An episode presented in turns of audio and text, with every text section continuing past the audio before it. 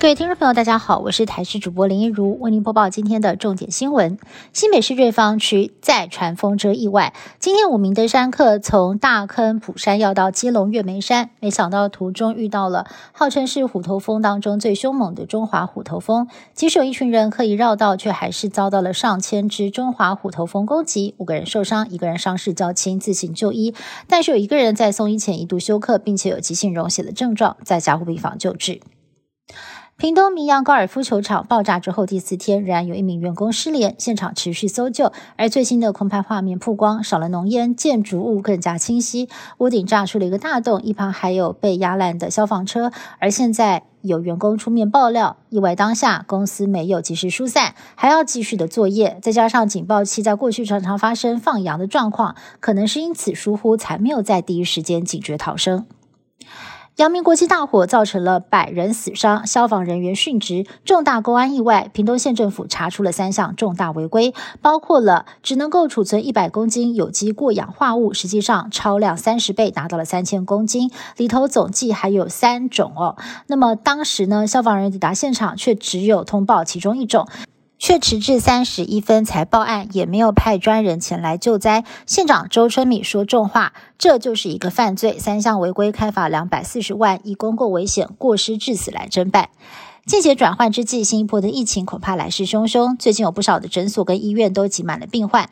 台南有小儿科医师曾经透露，在一天之内验到了包含流感、新冠、RSV 等六种病毒，让他直呼太夸张。台北有医院分享，最近病患多到溢出诊间，甚至还有患者为了早一点看诊发生口角冲突。中国病毒专家也发出警告，他们已经观察到二十种高风险的冠状病毒，市井未来极有可能再次出现由冠状病毒带来的大。流行。我国的柔道好手杨永伟在杭州亚运男子柔道六十公斤决赛扳倒了韩国选手李夏琳，夺下了队史首金，还是台湾亚运史上的第一百面金牌。消息传回故乡台中，市长卢秀燕也宣布率各县市之签要加码奖励金，获得金牌从原本的十五万一口气调整成一百万。而杨永伟的爸妈在第一时间接到了儿子报喜的电话，也是感动到抱头痛哭。尼日在七月二十六号发生了军方政变，总统贝佐姆遭到软禁，民选政府也被军政府取代，遭到了国际谴责。法国总统马克宏二十四号宣布召回驻尼日大使，并且在年底前撤离一千五百名驻地法军。这些士兵负责在非洲沙赫尔地区打击伊斯兰主义叛乱分子。这次撤军恐怕会降低法国在西非的影响力，也会让反恐行动受挫。长达一百四十六天的美国编剧罢工有望落幕。美国编剧工会二十四号发出声明，表示跟主要片场达成初步劳资协议，虽然没有公开协议内容，但表示能够为编剧带来实质收益跟保护。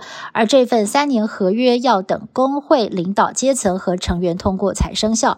不过，好莱坞的问题只解决了一半，演员工会持续罢工当中，电影产业持续停摆。目前估计。经济损失高达五十亿美元，折合台币大约是一千六百二十亿。